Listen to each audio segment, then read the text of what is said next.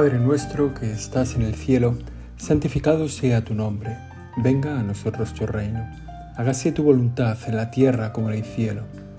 Danos hoy nuestro pan de cada día, perdona nuestras ofensas como también nosotros perdonamos a los que nos ofenden. No nos dejes caer en la tentación y líbranos del mal.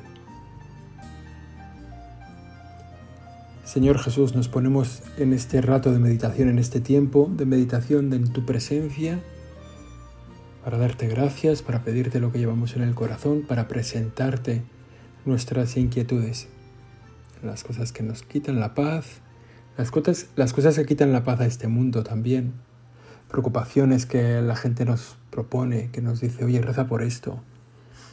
La verdad que está bien sentirse parte de un pueblo que está necesitado de oración y tener ese tiempo para rezarte. Quizá podemos empezar así, ¿no? Poniendo, haciendo nuestra pequeña lista de la gente que nos ha pedido que recemos por ellos. Por una enfermedad, por una tristeza, por algún sufrimiento, porque están llamados a una misión que, que ven que les supera, que es más grande que ellos, porque están necesitados a lo mejor de dinero, a lo mejor de cariño, de afecto. Bueno, Señor, al comenzar nuestra oración los ponemos delante de ti es más, nos ponemos en tu presencia rodeados de todos los necesitados, de todos los necesitados de tantas cosas, de aquellos que nosotros conocemos, de aquellos que podemos intuir que están necesitados, también de todos aquellos que el mundo ve la necesidad ahora mismo. Y también te ponemos nuestras necesidades, que seguramente son, pues son más pequeñas, seguramente nosotros no tenemos tantas dificultades, igual nuestra vida va bien y bueno, aquí te las traemos, aquí te las ponemos. Somos parte de una humanidad que comparte una naturaleza y que de algún modo pues tenemos los mismos deseos, las mismas inclinaciones, las mismas dificultades. Estamos contigo, Señor, nosotros en nombre de todos ellos de los que te conocen y de los que no te conocen, de los que pueden venir a tu lado y estar a tu lado, de los que se han olvidado de ti. Aquí te los traemos a todos. Y digo que formamos parte de una humanidad que comparte una naturaleza que podemos describir y que es una naturaleza que se pregunta. Lo propio de nuestra naturaleza humana es preguntarnos cosas, preguntarnos por el pasado tanta gente que se dedica a mirar al pasado para ver el futuro, ¿eh? para ver lo que está metido en nuestra alma hasta el tuétano y que sin duda por algún lado saldrá otra vez y se, repetiré, se repetirá esa parte de la historia que está motivada por el corazón humano. Pues algo de odio o algo de envidia o algo de pereza, algo de ira, algo de gracia, algo de caridad, algo de compasión, algo de misericordia, esa es la historia humana, muy entrelazada, ya lo dijo el Señor, con el tema de la cizaña y el trigo. Cuando le preguntan al Señor los, los siervos que están en el campo, ¿cortamos la cizaña? Y no, al final, al final de los tiempos. Y por eso nuestra vida está entretejida de trigo y de cizaña, cosas que van bien y cosas que van mal momentos de gracia y de misericordia, momentos de odio y confusión. Bueno, compartimos esa naturaleza. Que decimos que se hace preguntas. Se pregunta sobre el pasado, como decimos. Se pregunta sobre el presente y ahora qué. Señor, en este tiempo tan complicado, danos un poco luces a nosotros para ayudar a la gente, para iluminar a los, a los que nos rodean. Dales luces a los que viven con nosotros, que tienen responsabilidades de gobierno, responsabilidades de servicio en la sociedad, a los que has puesto al mando de los países, de las instituciones grandes que tienen tantas responsabilidades y tanta, sobre todo por la que tienen tanta capacidad de hacer cosas. Da también luces a quienes dirigen la Iglesia, a quienes gobiernan la Iglesia Universal, claro, la iglesia diocesana, las congregaciones religiosas, las parroquias. Iluminales, Señor, para el presente, para este tiempo, que está suscitando tanta inquietud, tanta angustia, aunque ya se ve la luz al final del túnel. Bueno, te pedimos por ellos, que tienen tantas responsabilidades. Y también somos parte de una humanidad que mira hacia el futuro para intentar desvelar lo que hay en el futuro, para intentar eh, ver qué es lo que, anticipar lo que se nos viene encima, que en el fondo es una decisión tan propiamente humana que nos la encontramos ya, lo de los adivinos, ¿verdad? Dicen que la las prostitutas, esa profesión más antigua del mundo, seguramente antes habría adivinos. El deseo de saber qué es lo que va a pasar, qué es lo que viene. Nosotros para mirar al futuro te miramos a ti, Señor. Nosotros vivimos confiados porque vivimos a tu lado. Nada nos puede pasar. Estamos ya llamados a una victoria definitiva. en estos días he estado pensando en esto de la naturaleza humana y me doy cuenta de que el futuro que nos viene por esta sociedad en la que vivimos y está, es un poco oscuro, no, es fácil, no, no son tiempos fáciles, pero al mismo tiempo no nos faltará tu gracia. Estoy leyendo un libro de un novelista, no sé si es sueco o noruego. También he visto una serie de, hecha en Islandia y otra en Dinamarca. O sea que estoy un poco polarizado hacia los países del norte de Europa. Y un documental que he visto en YouTube que se llama La teoría sueca del amor. O sea que, que entre daneses, islandeses, noruegos, suecos, estoy un poco y mirando un poco las historias, los personajes que salen en las novelas, los del documental, mirando así un poco con... Lo que transmiten es una profunda frialdad. Parece que, que son gente sin futuro, no hay calor humano. Individuos que viven solos, juntos pero solos. Esas sociedades del norte de Europa en las que tanto se hablan del estado de bienestar, de la sociedad perfecta, de la felicidad de no sé qué, es gente que vive sola sin compromisos, despegadas, sin compromisos familiares. Todos son divorciados, el padre es de otro, la madre es de otro, los hijos no son de uno, los hijos van y vienen en realidad. Un, un poco desastre. Y gente que vive muy sola. Y eso parece que es como el, el futuro que, al que caminamos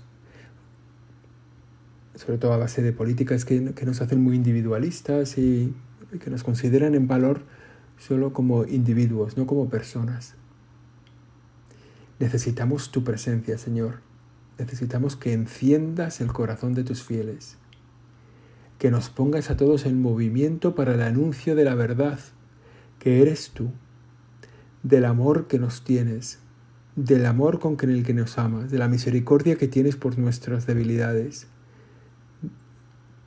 Necesitamos, Señor, tu Espíritu Santo que arrase nuestro corazón de amor de Dios y que nos permita calentar este mundo que se enfría, que nos permita poner calor y poner color a un paisaje nevado y helado que está extendiéndose por, las almas de tanta gente. Hay una pregunta, ¿no? Cada vez más surge esta pregunta que brota del corazón humano y que según se va extendiendo este frío, este individualismo, este, se hace más fuerte, que es yo qué pinto aquí, cuál es mi misión, yo para qué sirvo, yo para qué estoy aquí. Me doy cuenta mirándome en el corazón, mirando mi corazón, que lo que ansío es la felicidad, lo que llevo persiguiendo tiempo es la felicidad, ser feliz. Y voy de un lado a otro buscando la felicidad.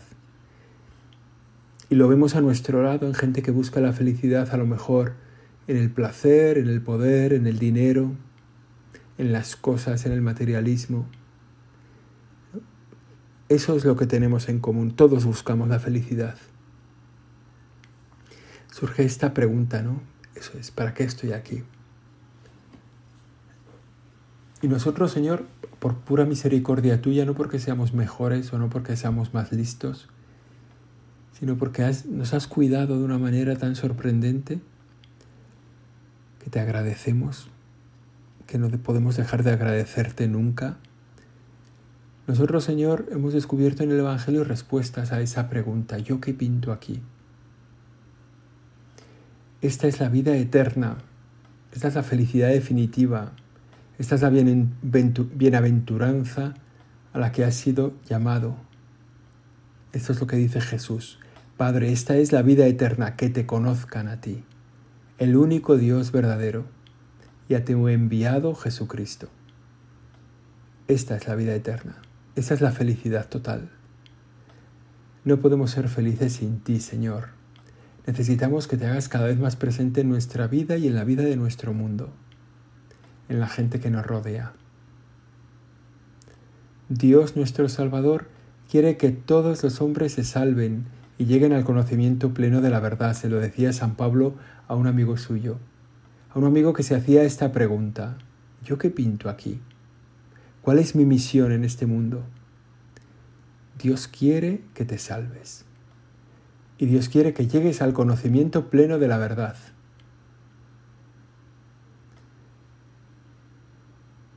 De eso se trata, ¿no? Esa es la vida eterna, eso es el cielo, el lugar de la salvación y el lugar del conocimiento pleno de la verdad. Y esa es la voluntad de Dios para ti. La voluntad de Dios para ti y para mí.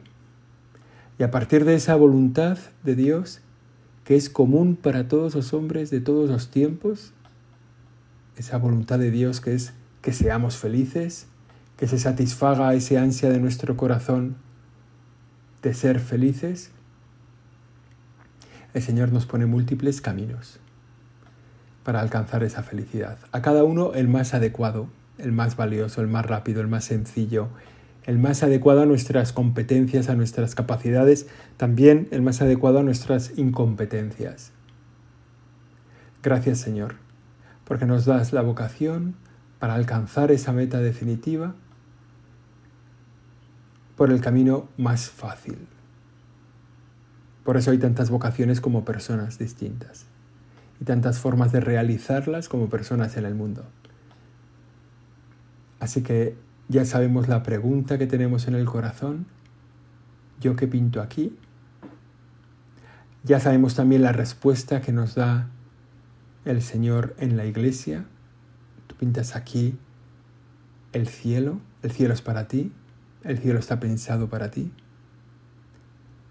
Y a partir de ahí hay que buscar cada uno el camino para alcanzar esa meta, cada uno el suyo. Que no es que porque sea más fácil o más difícil, sino que es un puro regalo de Dios otra vez más, que nos dice, a ti te conviene este camino. Y ese es el sentido de nuestra vida. Esto es lo que nosotros tenemos que hacer y eso es lo, queremos, lo que queremos que hoy pues reluzca en nuestra oración. Darnos cuenta, Señor, de tu presencia. Darnos cuenta de que existimos para ti, de que estamos llamados a una vida eterna de comunión, a una vida de amor contigo, Jesús, mi Señor. La vida del hombre es eso, ¿no? Conocer, amar a Dios. Y en nuestra oración buscamos conocerte más y amarte mejor, Señor y sabemos, sabemos por lo que, pues porque lo hemos dicho antes y porque lo experimentamos a cada momento de nuestra vida, que en remedias hay bastante cizaña en nuestra propia vida. Cizaña que hemos sembrado nosotros, un poco por dejadez, por falta de atención, un poco por descuido. Hemos dejado que crezca cizaña en nuestro corazón y entonces nuestra vida pues se entreteje de obras buenas y de obras un poco torcidas, que tenemos que enmendar, que tenemos que rehacer tantas veces.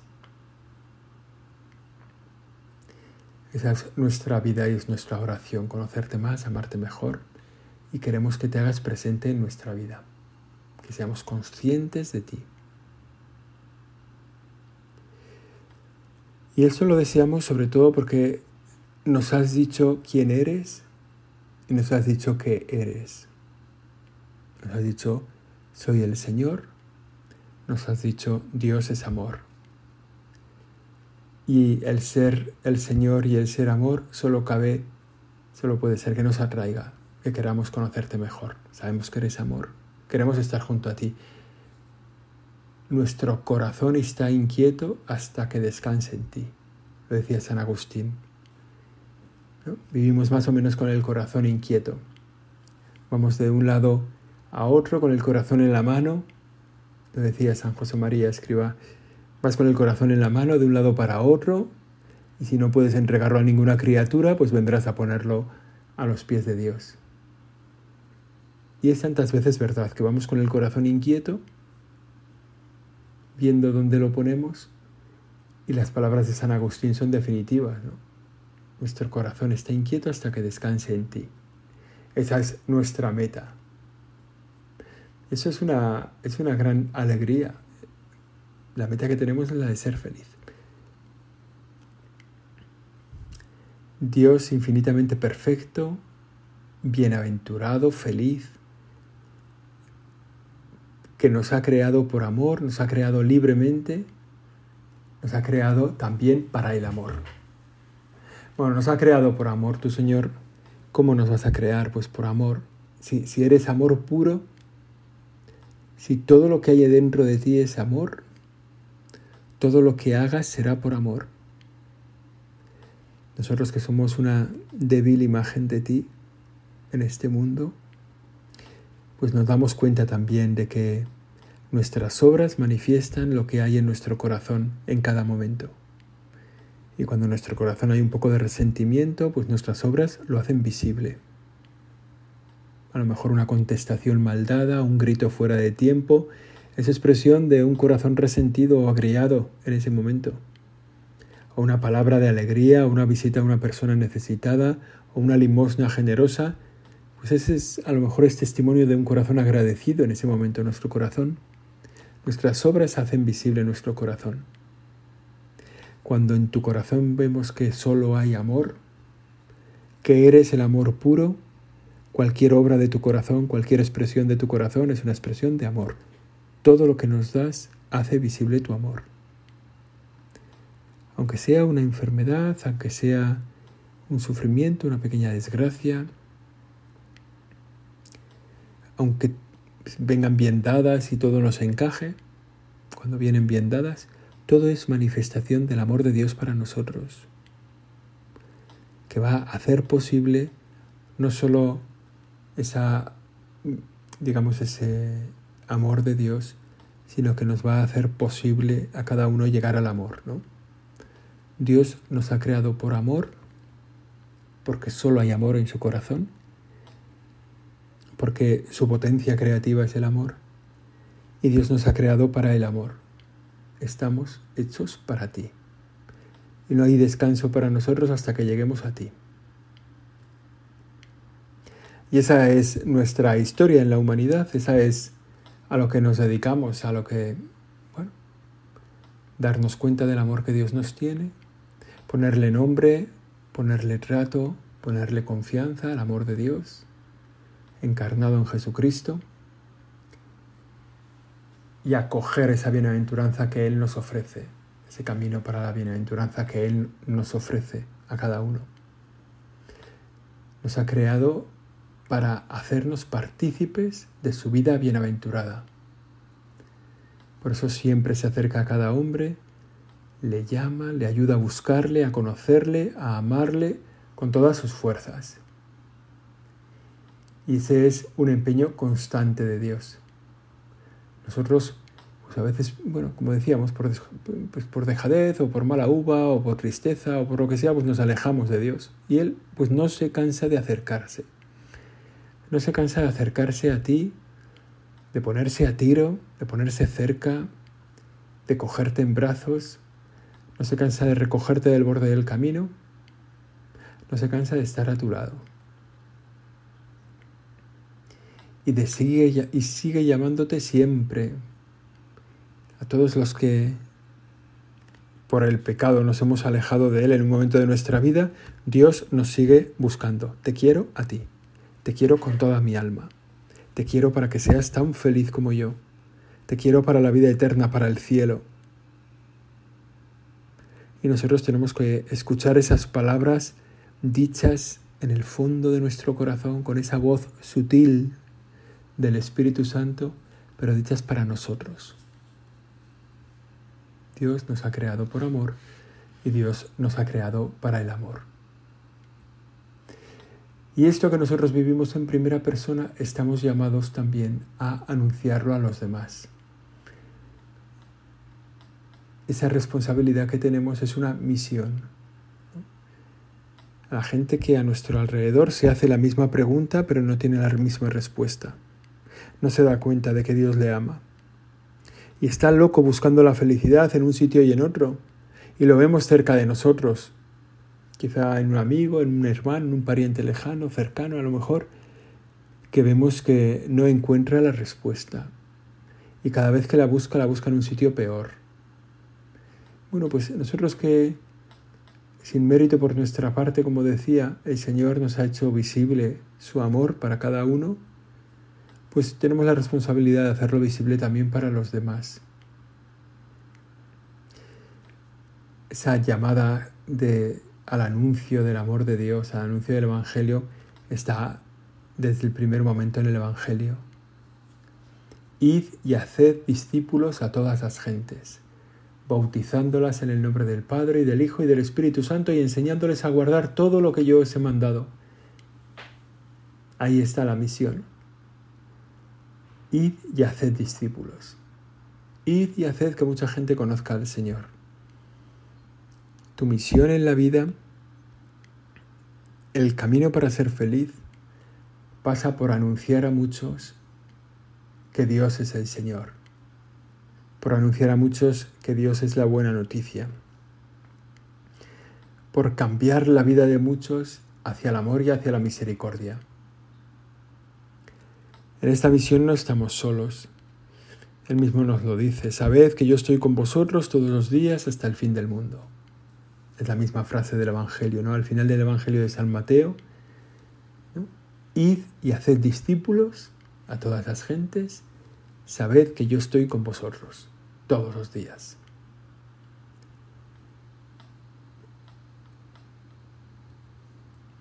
Y los apóstoles simplemente con esas palabras pues salieron a predicar por todas partes, colaborando con el Señor,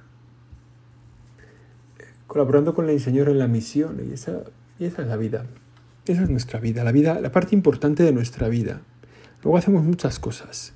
Luego nos lo pasamos muy bien y vamos al cine, y vamos al teatro, y vemos una película, y estamos con los amigos, y jugamos un partido de fútbol.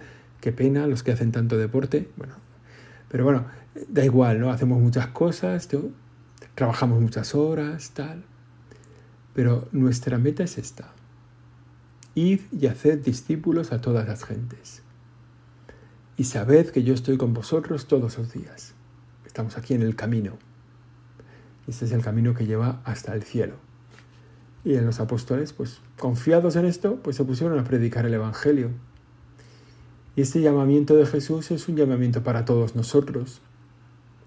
Y muchísimas personas han entregado su vida a este llamamiento, han respondido libremente a esa llamada, se sienten urgidos por el amor de Cristo. Si tú no te sientes urgido por el amor de Cristo, anunciar el Evangelio, es que tienes taponado el cauce del amor de Dios hacia ti. ¿No? Has conseguido crear una especie de estas pantallas nucleares. El otro día vi un documental sobre los restos de Chernobyl. Chernobyl es una central nuclear que habría, no sé si en Bielorrusia o en Ucrania, o era en Bielorrusia y afectó a Ucrania, ¿no? Ahí por los años 80, bueno, hay una serie ahora muy famosa que yo no he visto, pero bueno. Y entonces, pero había un documental como eh, sobre los restos de Chernobyl, habían construido una gran cúpula de hormigón impresionante, pues para que la radioactividad quedara contenida pero esa primera gran cúpula, digamos, había quedado deteriorada, la habían hecho muy rápido porque la urgencia era muy grande, pero en muy pocos años había quedado y estaban planeando una nueva y estaban diseñando, era una cosa de ingeniería muy grande. Una gran cúpula que protegía eh, a la gente de la radiación de Chernobyl. Pues a veces en nuestro corazón preparamos una gran cúpula que proteja nuestro corazón del amor de Dios y, que, y que vivamos como insensibles al amor de Dios. Y es al revés, ¿no? Nosotros tenemos que ir a cada una de las personas a las que conocemos con un cincel, a lo mejor con un pequeño martillo, quizás solo tenemos un destornillador, a lo mejor solo tenemos un boli y tenemos que destrozar un muro de hormigón de muchos metros. Pero basta con que empecemos, ya el Señor, ya Él se ocupa. Es la misión que Él nos ha confiado, transmitir el amor que tenemos a la gente que tenemos alrededor. Habrá gente con un corazón absolutamente endurecido o protegido por esa cúpula de hormigón, pero da igual.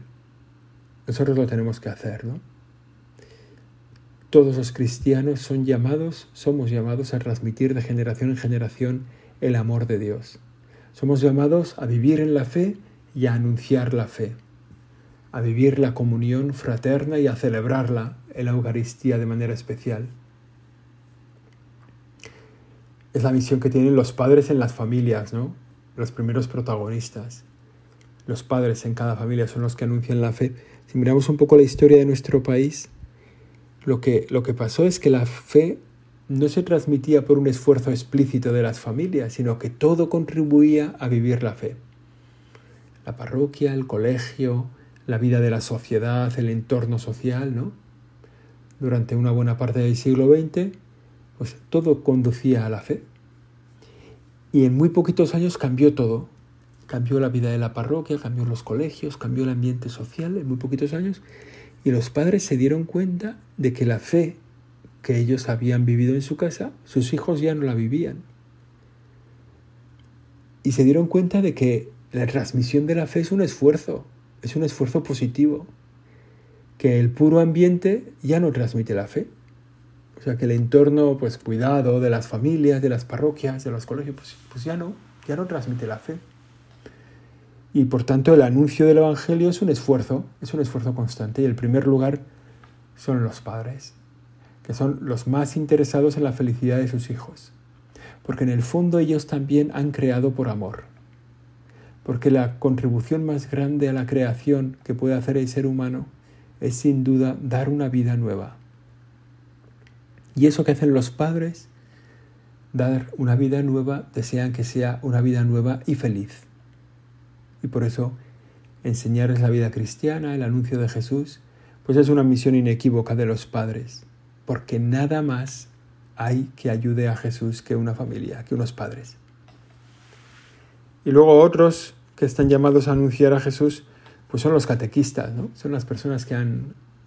Hace unos días ha salido un documento del Papa, una carta apostólica, Anticum Ministerium, donde dice que la misión de los catequistas pasa a ser un ministerio instituido dentro de la Iglesia, que pasa a ser una realidad formal, una encomienda que uno recibe de, parte de la Iglesia o que recibe de parte de Dios como un carisma y que se constituye en un ministerio instituido. Los catequistas también transmiten la fe.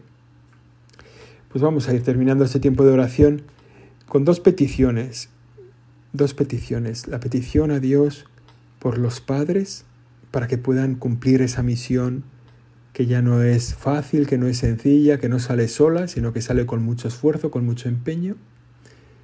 Y la petición por los catequistas, que como tantas personas a lo largo de la historia de la Iglesia, anuncien el amor de Dios ministerialmente, conscientes de ser enviados por una comunidad para anunciar el Evangelio a los que se incorporan a la vida de la iglesia dentro de esa comunidad o a los demás. Así te lo pedimos, Señor, en este tiempo de oración. Te agradecemos que hayas descubierto nuestro camino, nuestro fin en la vida, ser felices, el camino que nos propones. Te agradecemos también a las personas que nos lo han facilitado, nuestros padres, nuestros catequistas. Por ellos te pedimos. Al final de la oración lo hacemos a la Virgen Santísima, nuestra Madre, catequista del Señor, que le abrió los misterios de la fe, de la práctica de la fe, de la vida cristiana, que le habría enseñado los salmos, que le habría enseñado a rezar a Jesús, le habría acompañado a la sinagoga tantas veces, la Virgen María. que sea también para nosotros modelo de la fe. Dios te salve María, llena eres de gracia, y Señor es contigo. Bendita tú eres entre todas las mujeres, y bendito es el fruto de tu vientre Jesús. Santa María, Madre de Dios, ruega por nosotros pecadores, ahora y en la hora de nuestra muerte. Amén.